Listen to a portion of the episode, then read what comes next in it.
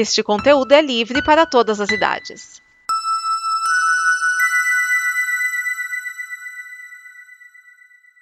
Obrigado por dar play neste programa.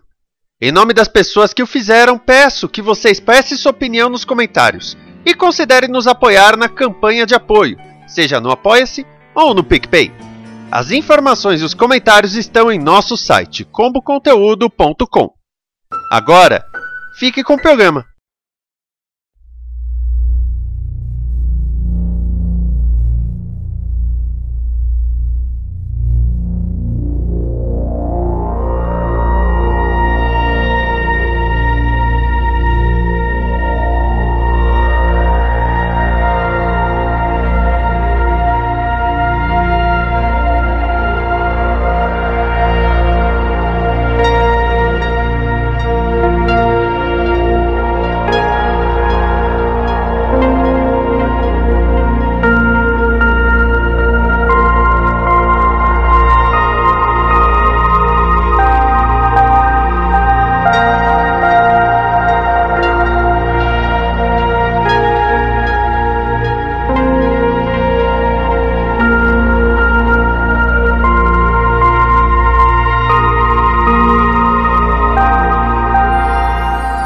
Espaço, a fronteira final. Estas são as viagens do Dobra 9 em sua missão para explorar novos episódios, para pesquisar novas referências, novas criações, audaciosamente indo onde todo Tecker quer estar.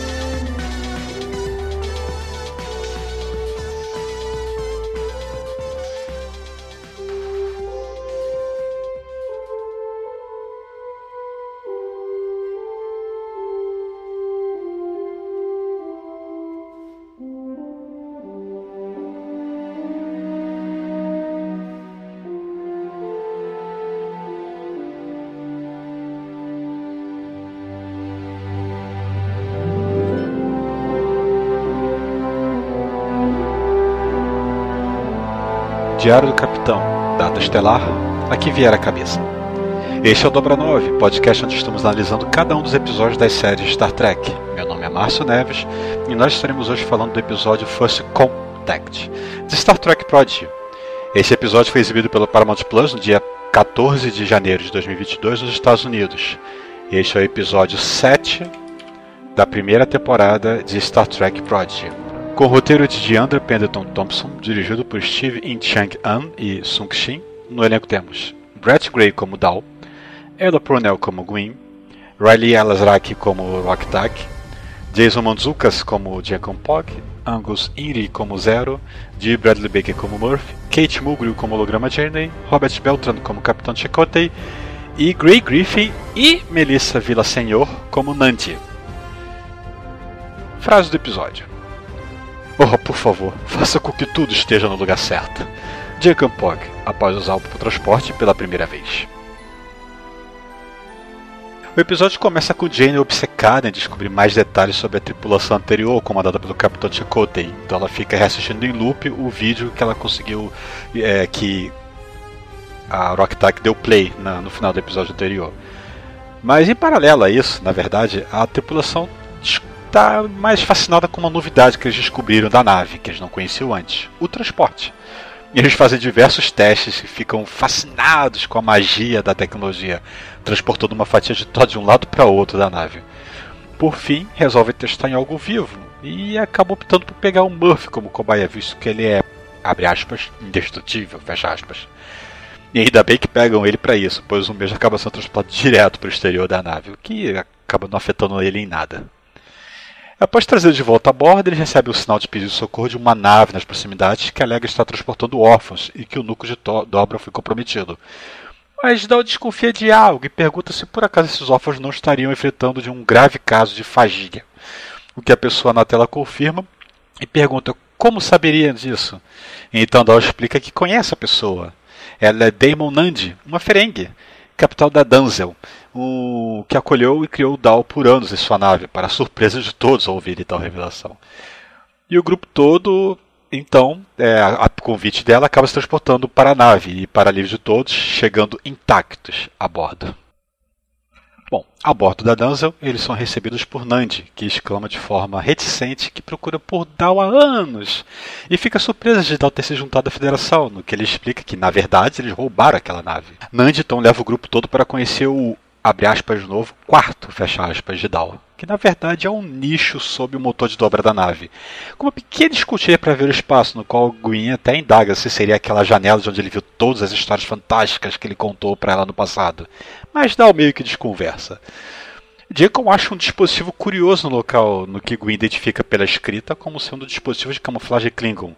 Nandi fica bastante surpreso com o fato dela saber ler Klingon e explica que o dispositivo é inútil, pois o mesmo necessita de quimério para funcionar, o mesmo mineral que é extraído nas minas de Tasla Mora.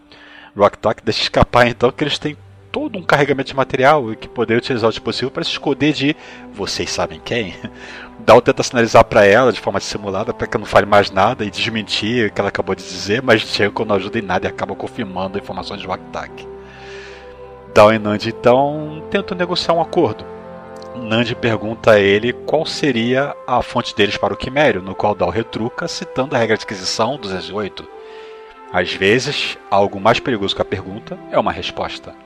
Nandi entende o recado e propõe um trabalho para a tripulação da Protostar fazer por ela em troca de dispositivos de camuflagem. Roubar um cristal remalita de um planeta do sistema Skeralix, ocupado por uma raça avançada que nunca fez contato com raças alienígenas. Então fica reticente, pergunta que apenas um cristal poderia ser útil para ela, no que ela explica que possui dívidas de mesa de dabo para pagar, e o convence com uma história melodramática sobre suas muitas dívidas acumuladas.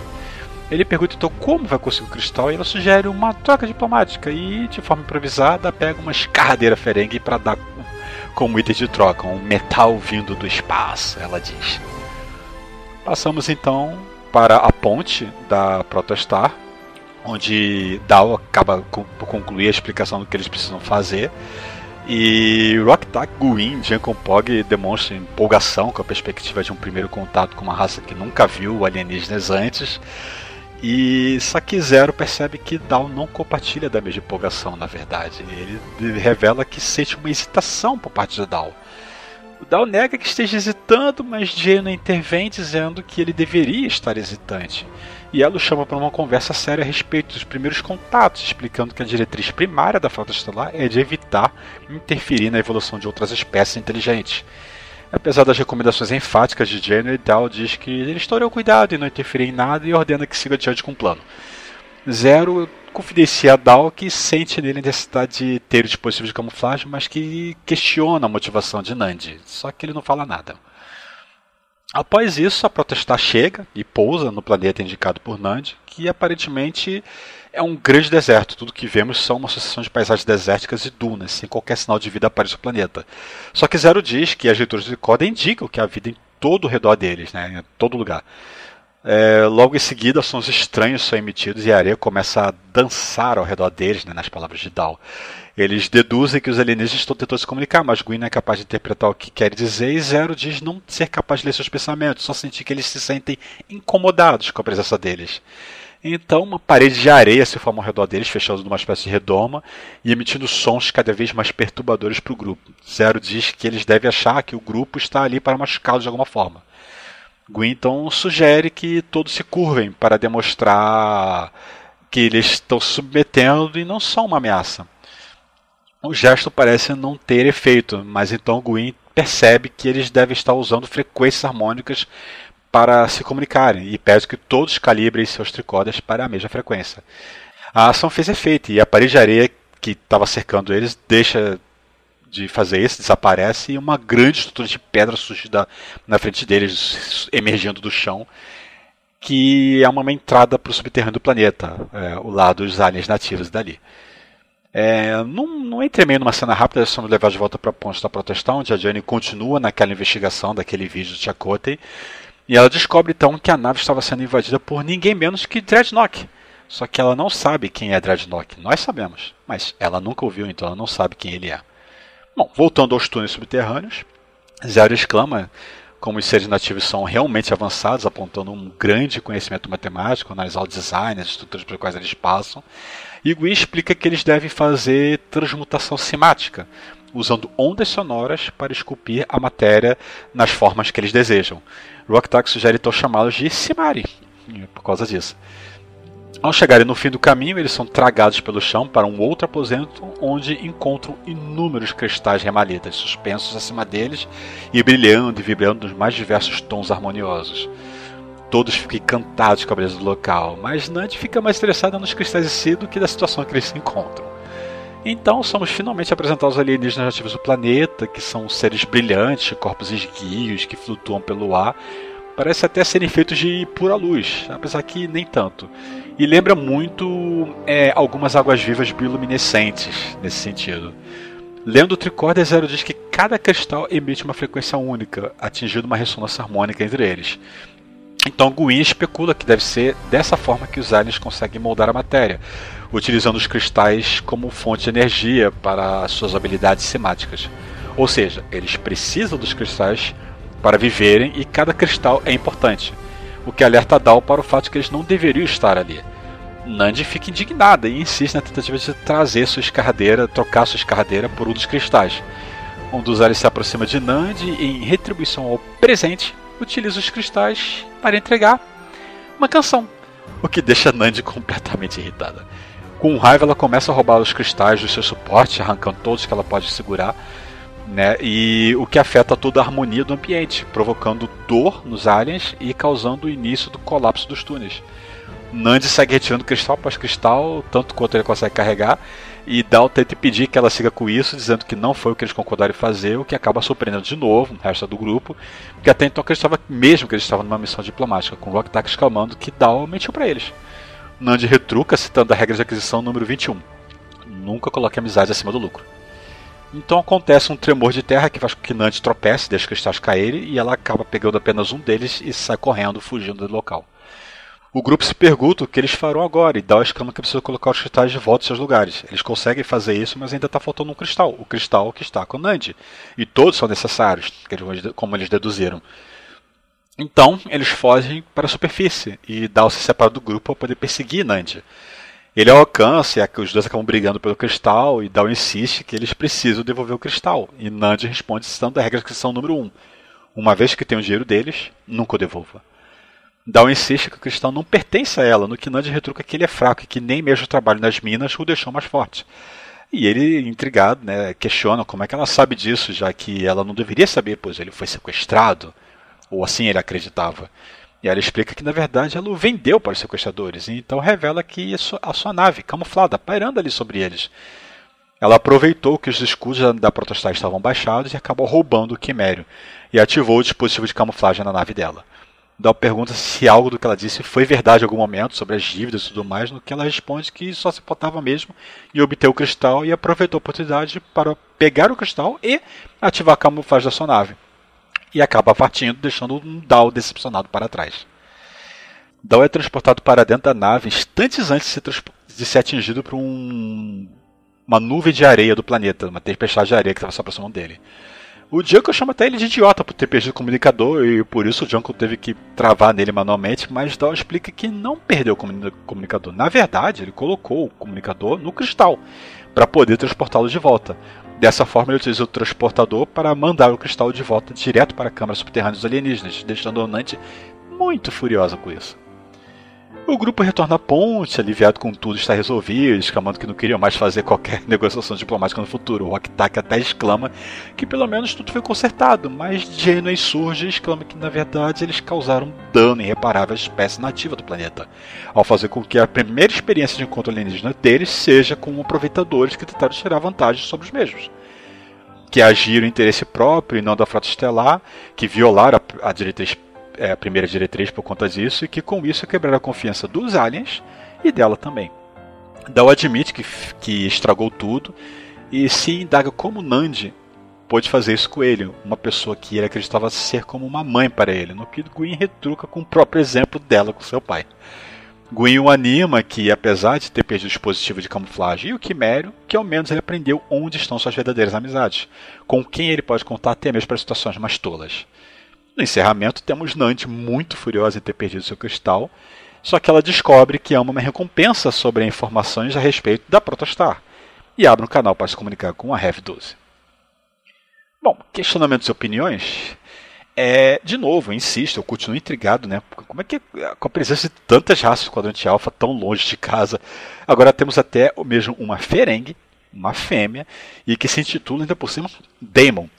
Dado o nosso conhecimento prévio de como funcionam as sociedades dessa espécie, fica meio evidente que ela é uma golpista mor que roubou uma nave de guerra ferengue, sabe-se lá como, e fugiu para viver seus golpes longe do seu povo. Agora, fiquei intrigado também com aquela filmagem sendo investigada pela Jenny, porque como assim? Dreadnought já chegou a invadir a protestar? É mais um mistério para essa cronologia confusa que nos foi apresentada no último episódio. Curiosidade. Ao embarcar na nave da Nandi, Dal pega um Horgham. O Horgham é uma estatueta típica do planeta Pareso de Raiza, um símbolo de fertilidade e sexualidade para os Raizianos. A fagia é, ou era, por causa que tem um episódio de Voyager que tem lá uns, uma, um coletivo de, de, de, de gênios que diz que ter curado a mesma, uma doença que afligia os Vidians, uma raça nativa do quadrante Delta que a Voyager enfrentou por várias temporadas, desde a primeira temporada, basicamente. A doença não possui cura e o que destrói a estrutura celular do infectado. E a raça descobriu que, para prosseguir sobrevivendo a, essa doença, eles teriam que sistematicamente caçar e roubar órgãos de outras espécies para fazer transplantes constantes, na tentativa de estender sua expectativa de vida. As regras de aquisição são uma coleção de ditados ferengue que servem como uma espécie de guia comercial e bíblia na cultura ferengue.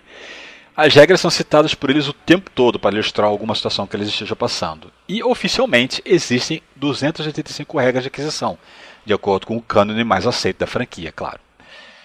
É, Dabo é uma espécie de mesa de roleta ferengue que foi bastante popular no bar do Quark em Deep Space Nine, por exemplo. A semática é um ramo da física que realmente existe e que estuda os comportamentos e efeitos das ondas sonoras sobre meios, sobre matérias, sobre superfícies. Por exemplo, como padrões de interferência que afetam desenho de areia em superfícies que vibram. Né?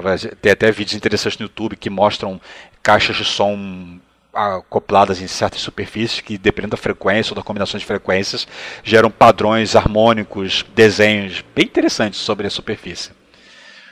E o nome do episódio em inglês ele é um trocadilho de primeiro contato, só que o, o com da palavra, né, em inglês, é, ele é separado, destacado, indicando o termo golpe, né, o nosso famoso 171.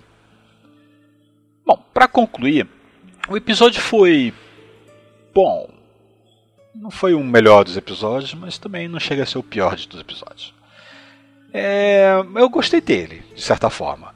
É, vemos um pouco mais do passado do Dal, né? Porque a gente vê que ele teve uma criação distorcida, porque conviveu com uma ferengue e, tal. Mas eu também gostei, né, que teve a, a apresentação de uma, uma, raça alienígena nova, uma raça alienígena que em live action poderia ser feito, poderia, mas que na animação fica muito mais fácil fazer esse tipo de coisa, né? Por causa que é uma raça que ela é toda luminosa, translúcida e tal. E me lembrou até um pouco a forma natural dos Vorlons em Babylon 5 Curioso, curioso. Bom, o Dobra 9 é uma produção da Combo Conteúdo, disponível em www.comboconteúdo.com. Confira a campanha de financiamento coletivo da Combo em apoia.se combo e nos vemos para falar do próximo episódio, Time Amok. Fim do diário.